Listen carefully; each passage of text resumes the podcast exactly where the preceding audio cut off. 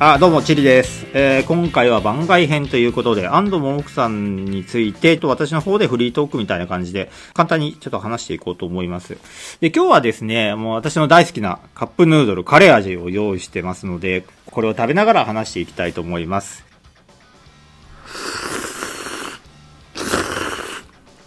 うん、うまい。うん、やっぱうまいっすね、カレー味。この人が食べてる音を聞くとね、食べたくなるんですよ、カップラーメンって。なんか毎日、毎日食べるっていうのはちょっと飽きちゃうかもしれませんけど、やはり週に1回ぐらい食べたくなりますよね。うん、うまいっすもんね。僕ね、あの、ドラゴンボールの、ドラゴンボールスーパーか、ビルス様がさ、あの、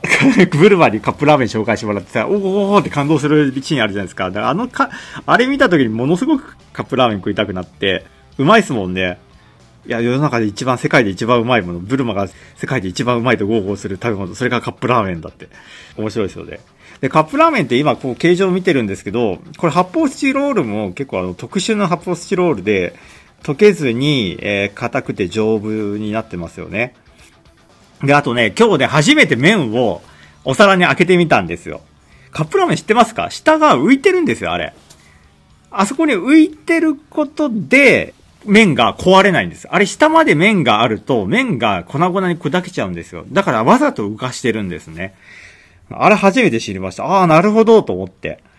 で、調べて、調べてみたら、下の方が、あの、最初はつけていたらしいんですけど、粉々になって、えっ、と、麺が粉々だと麺じゃなくなっちゃうんで、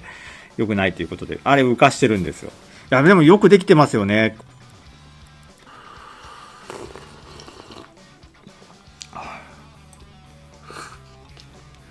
なんかお茶漬けの CM みたいになってますね。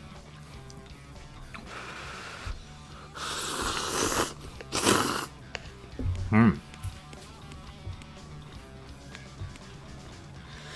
なんかカップヌードルあると、えーカップライスとかもいいんじゃないかと思うんですけど、あ、カップライスって実は作ったそうですね。カップライス作って、カップラーメン流行るのはカップライスも流行るんじゃないかって作ったらしくて、で、役所の人にはすごい大絶賛だったらしいんですよ。カップライス。でもこれ売れなかったそうですね。で、この時安藤さん言ったのが、大失敗は賛美の中にあるっていう。こう褒めたたえられた時こそ、えー失敗の落とし穴があるって言ってました。そこでもう大損こきますからね。数十億、あの、失ってますからね。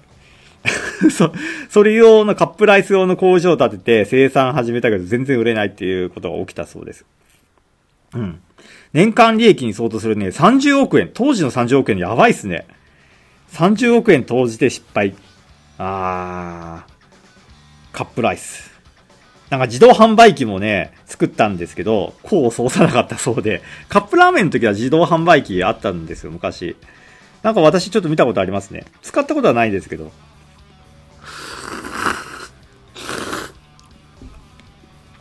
やっぱり寒い日のカップラーメンって美味しいですね。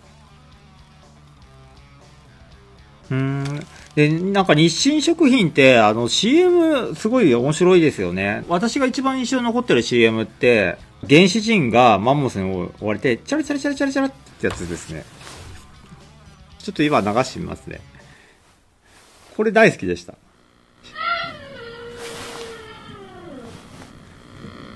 知ってるかなみんな。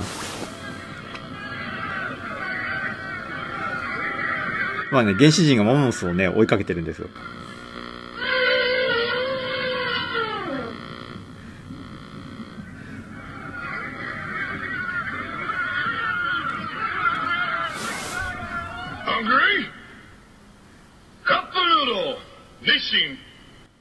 これですね。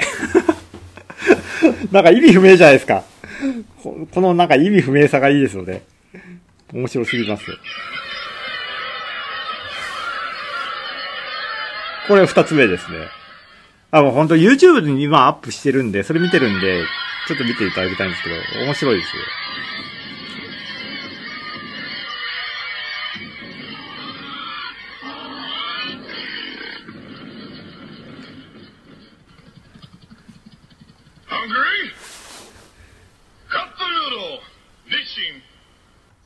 秀逸、秀逸ですね。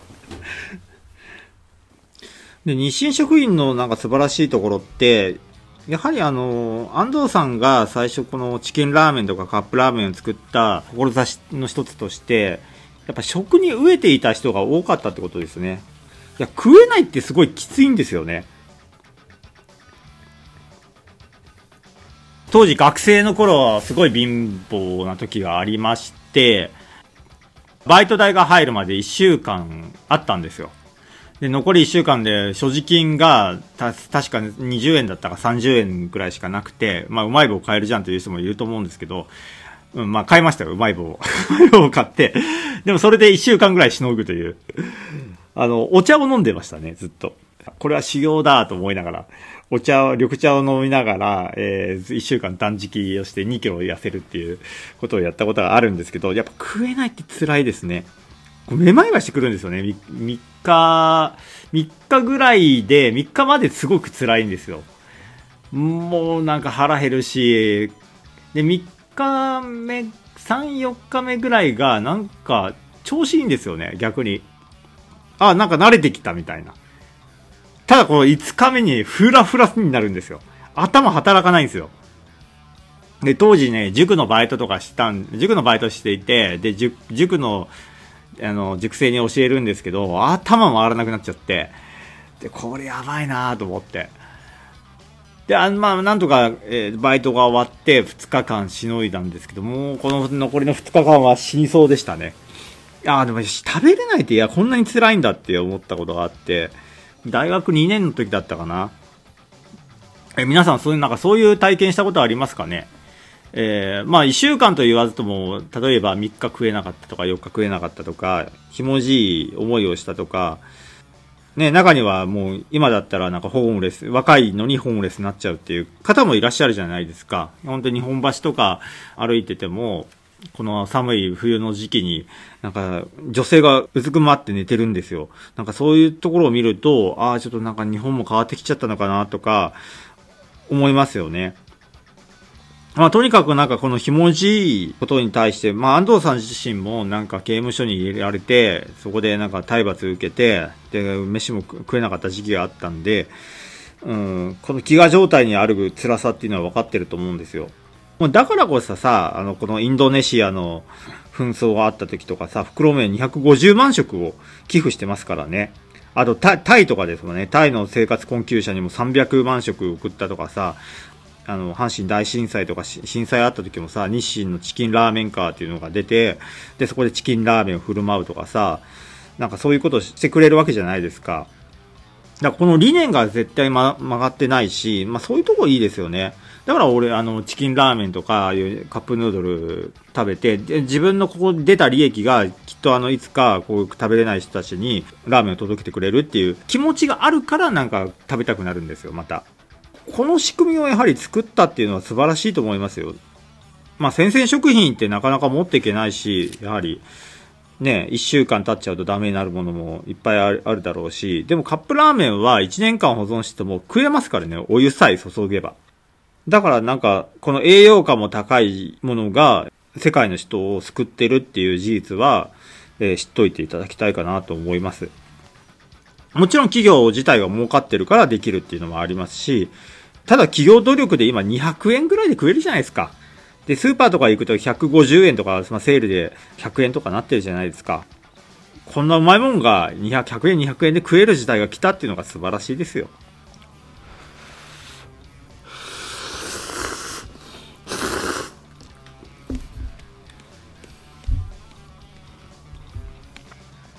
あ、うまい。うん、やっぱうまい。うん、だからみなんか皆さん食べてください。カップラーメン。カップラーメン食って、だこれ、これカップラーメン食うことで、えーまあ被災地の人とか、そういう海外のね、まだ発展途上国の人たちに食を与えれるっていう活動もしてますんで、まあそれの貢献にもつながりますし、いやいや、カップラーメン食わないから自分でやるっていう人はやっていただきたいですし、まあこれ、それはそれはすごいことだからね。うん、もうぜひ、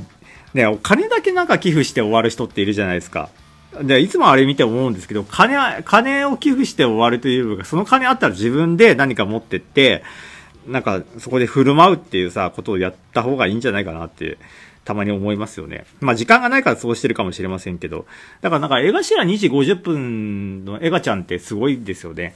なんか彼って別になんかテレビの企画でもないし、自分のプライベートでそれを即即実行できる人って江頭さんなんですよ。だから昔からなんかあの方ってそうに、まあ表面的にはすごいね、ああいう芸風なので、あの批判されてますけど、最近だとやっぱその人柄評価されて YouTube で人気じゃないですか。で、彼の素晴らしいところって、あの彼のラジオ聞きながらもわかるんですけど、彼の活動してるとこもわかるんですけど、このプライベートでいろいろ、なんかこういうボランティア的なこともたくさんやってますし、ちょっとおかしなこともやってますけどね。あの、面白いですよね。だから人気あるんじゃないですかね。うん、なんか私はそう思います。私はなんかそ、そのなんか現地に行って何か奉仕するっていうことはあまりしないんですけど、えー、やっぱりなんかこういう、まあ、カップラーメン食べるだけで貢献できるようなカップラーメン食べたいですし、まあ、やってもいいかもしれませんね。その現地に行ってなんか、ボランティアするっていうのも。うん、ちょっと機会があったらまたやりたいと思います、本当に。どうなんですかね。まあ、このラジオもどんどん続けていって、なんか聞いてくれ、いただける人が増えれば、なんかそういう、なんかさ、困ったことがあった時に、このラジオで、え呼びかけて、まあ他の人にも協力してもらってね、まあ震災とかあっちゃいけないんですけど、えっ、ー、と、そこになんかカップラーメン持って行きましょうよ。みんなで。なんかそういう、そういうことをしたいですよね。うん。なんか、だから利益を自分の懐に入れるんじゃなくて、そういうことをして別にさ、え、そそんなの YouTube とかでさ、流さなくていいからさ、まあとにかくや、そういうことをやっていきたいかなって。で、そのためのなんか一人だとやはり限られるじゃないですか、力が。マンパワーがなくな、ないので、だからこういうラジオやって、まあいつでも人を集められるように、何何かやりたい時に共感してくれて、まあ、一緒に賛同してくれる人がいっぱい集まってきたらいいなと思って始めてみたわけですよ。まあそんなちょっとあの、私の思いもありまして、えっ、ー、と、この、えー、成功人生、失敗人生というラジオを始めました。まあ何かあの、この世の中を動かすとか、なんか役に立つっていう時に、パッとね、えー、みんなで動けるようにしていきたいと思います。え、ー、と、このラジオ自体が出た収益っていうのは自分のなんか懐に入れようとかそう思わなくて、ここで得た収益っていうのは、なんかそういうことのために使っていきたいんですね。何かボランティアするにしても、えー、例えば誰かがなんかこういうあの起業をしたいとかいう時にも出資みたいな形でこう集めたお金を出してもいいですし、みんなで動くために何かやるときのためのなんかガソリンっていうか燃料としてお金があって、じゃあその実際まあ車に例えるのは車自体は何かというとこのラジオのファン、あの、聞いていただいてる皆さんだったりすればいいなと思ってます。こうマンパワーと、えー、燃料となるお金を、まあ、ちょっと集めて、えっ、ー、と、何かしていきたいなっていう、まあ、そのきっかけになるラジオだったらいいなということで始めてるっていうのが私の意向としてあるので、この初めの番外編でお伝えさせていただきました。だからなんか事業するってことは、やはりそこに思いがあるってことですよ。思いがあって叶えるべきものがあってそこに突き進めんでそれが別に安藤の奥さんみたいに本人が亡くなった後でも受け継がれてそれをされているっていうことに価値があると思いますので安藤さんに負けないように頑張っていきたいと思っておりますのでよろしくお願いいたします、うん、では今日は聞いていただいてありがとうございました。